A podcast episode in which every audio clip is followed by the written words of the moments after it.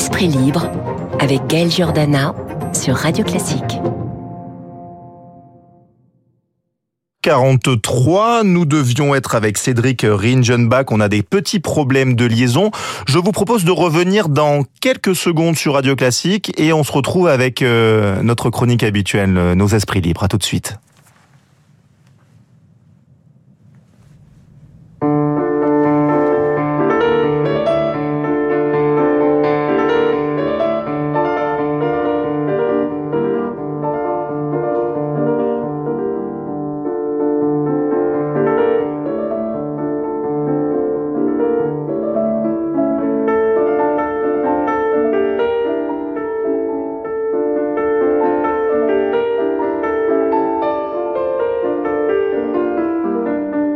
Voilà, un petit peu de piano pour patienter, ça fait toujours plaisir de bon matin.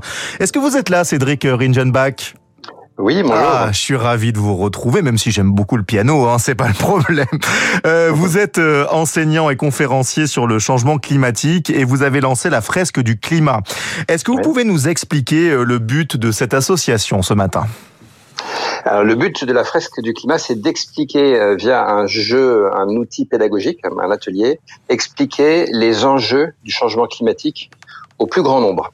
Alors, on s'adresse vraiment à, à, tout le monde. Hein. C'est un atelier qui peut être pratiqué euh, dans l'enseignement euh, primaire, secondaire, enseignement supérieur également. C'est un atelier qu'on fait beaucoup dans les entreprises aussi et qui a vocation également à être utilisé avec les grands patrons et, et les hommes politiques, pourquoi pas, et les journalistes. Ah oui, bah les journalistes c'est important. Euh, cette mission, euh, c'est une mission d'éducation et de sensibilisation finalement au changement climatique, c'est ça. Et c'est tous les publics en France et dans plus de 50 pays. Hmm, est-ce que vous êtes là, Cédric Ringenbach? Nous avons quelques petits soucis de euh, liaison. Est-ce qu'on va pouvoir le retrouver Alors, je peux essayer de me reconnecter. Ah voilà, vous, êtes là, vous êtes là, vous êtes là, Cédric. Très bien. on a quelques petits soucis. Hein, ça, c'est le numérique, vous savez. Ça, c'est les, c'est les méandres finalement du, du numérique. Je disais que votre mission, c'est dans plus de 50 pays. C'est bien ça? Oui, exactement. C'est un, un, enjeu de d'éducation, de, formation et de sensibilisation aux enjeux climatiques qui a démarré en France, mais qui est maintenant euh, dans une cinquantaine de pays. L'atelier a été traduit dans 35 langues euh, et, euh, et, commence à être utilisé dans, dans, de plus en plus de pays. Et puis, on, on aura un jour des, des, structures, je suppose, qui se, qui se créeront dans ces différents pays pour continuer cette mission euh, localement et l'intensifier. Alors vous, vous êtes spécialiste du dérèglement climatique. Euh, je suis obligé de vous poser une question sur la Corse parce que ce type de tempêtes extrêmes, elles vont se multiplier avec la température de l'eau qui augmente. Est-ce que vous, euh, vous avez des modélisations scientifiques qui ont été faites sur euh, sur ce dérèglement climatique finalement? Alors non, nous à la fresque du climat, notre travail c'est de faire de la vulgarisation. On n'est on n'est pas des chercheurs, on n'est pas des, des, scientifiques qui font les simulations climatiques. Nous on prend le travail des scientifiques et on fait en sorte de l'amener à la connaissance du plus grand nombre, à la connaissance du grand public.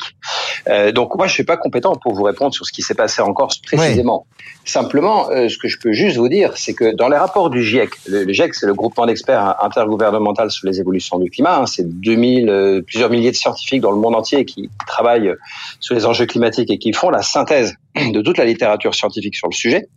D'après les rapports du GIEC, on s'attend à ce qu'il y ait de plus en plus d'événements extrêmes. Oui. C'est-à-dire que les événements qui étaient euh, qui arrivaient une fois par siècle autrefois, ben pour certains d'entre eux, ils vont arriver tous les 10 ans ou tous les 5 ans ou tous les 2 ans à l'avenir suivant les scénarios que l'on est en train de suivre.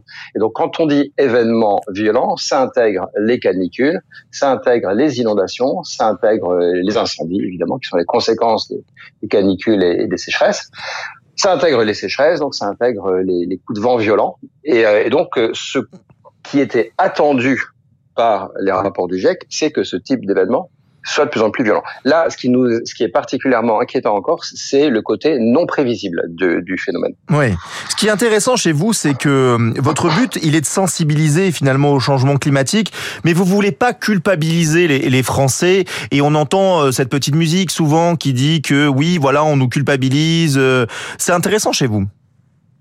Alors oui, le but c'est pas du tout de, de, culpabiliser qui que ce soit, euh, mais, mais quand même de rappeler que ce qui se passe à l'origine, c'est bien dû aux activités humaines, parce que ça c'est un fait. Le, pourquoi est-ce qu'on a par exemple un vent violent? Parce que ce qui occasionne euh, des, des vents violents, c'est qu'à un moment donné dans l'atmosphère, il y a des basses pressions et des hautes pressions, et ça va générer tous les, tous les phénomènes, tous les mécanismes de, météorologie qu'on connaît. Pourquoi est-ce qu'il y a des différences de pression? Parce qu'il y a des différences de température, parce qu'il y a de l'évaporation qui a lieu euh, sur l'océan et, qui est due au fait que le soleil chauffe et que la température euh, augmente à certains endroits. Donc, quand on a une température globale de la Terre qui augmente, on va avoir plus d'évaporation sur les terres, ce qui fera qu'il y aura plus de pluie euh, plus tard. On peut également avoir plus d'évaporation sur la terre, et là, en ces cas-là, ça va occasionner euh, des sécheresses. Et toutes ces, ces, cette augmentation de température elle-même elle est due au fait qu'on a rajouté des gaz à effet de serre dans l'atmosphère. Hein, donc on est passé de 280 parties par million de CO2 à, 3, à 415 aujourd'hui à peu près. Et, et donc ça, c'est bien dû aux activités humaines, à l'extraction des énergies fossiles, à la déforestation, plus d'autres gaz à effet de serre. Et, euh, et donc c'est pas du tout culpabiliser les gens que de rappeler ça. Il faut regarder le, la, situation en face. On, on est responsable de ces émissions si on ne ce que vous voulez dire, mais on, va, on va devoir faire face à des choses de plus en plus violentes à l'avenir. Mais on a parfois certains auditeurs qui nous envoient des messages et qui nous disent on nous jette l'opprobre en France alors que certains pays ne sont absolument pas regardants sur la pollution.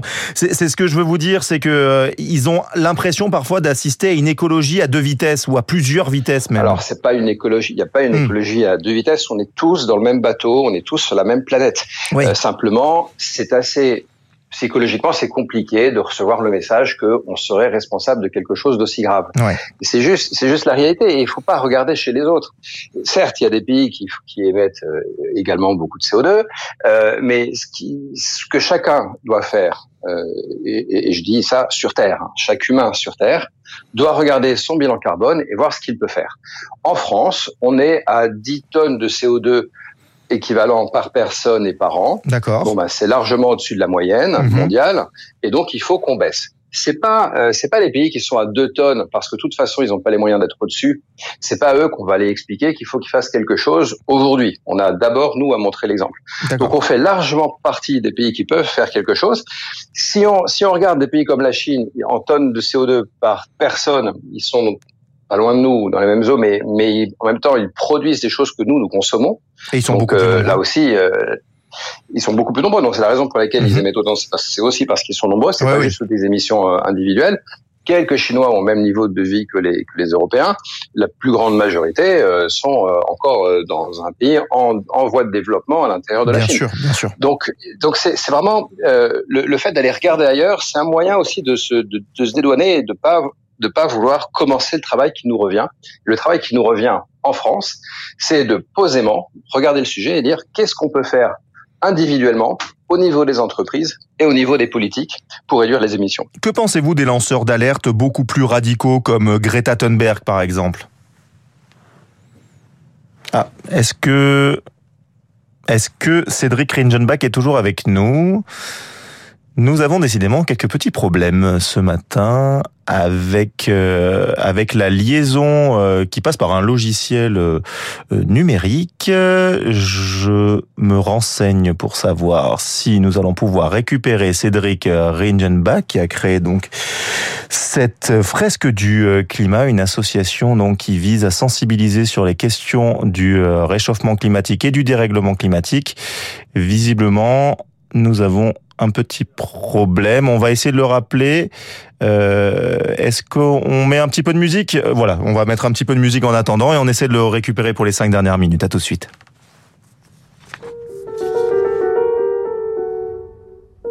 Allô?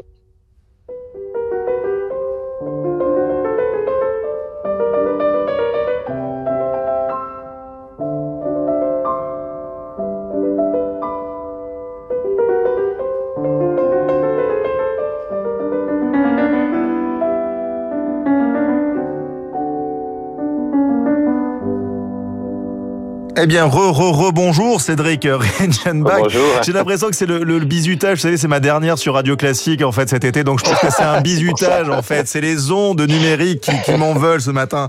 Euh, ma question, je sais pas si vous l'avez entendu, mais c'était Oui. qu'est-ce que vous pensez des lanceurs d'alerte beaucoup plus radicaux comme Greta Thunberg par exemple? Bah, je pense, je pense qu'il y a besoin de, de, de gens qui, euh, qui tirent vraiment le si- signal d'alarme de manière radicale. Et Greta Thunberg, elle est, vous dites qu'elle est radicale, mais euh, elle dit euh, des choses qui sont tout à fait entendables. Elle dit euh, il faut écouter les scientifiques. Euh, et, et si on écoute les scientifiques, par exemple, faites une fresque du climat et vous comprendrez en une demi-journée en quoi consistent les, les, les principales conclusions euh, de, des rapports du GIEC. Quand on les écoute, on se rend compte que la situation est catastrophique et qu'il va falloir très vite réagir. Donc euh, Greta ne fait que dire parce qu'elle a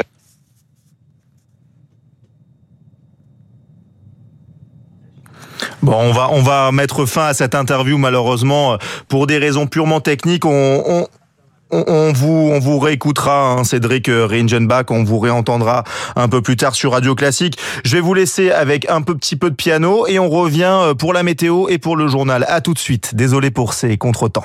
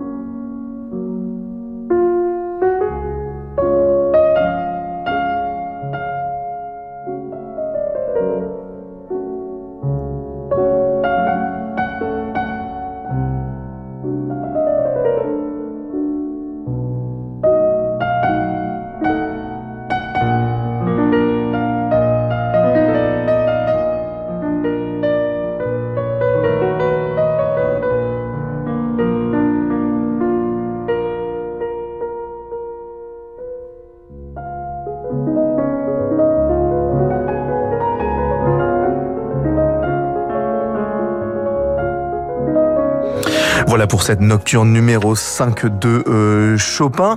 Tout de suite, la météo, euh, Léa Boutin-Rivière, juste après quelques secondes.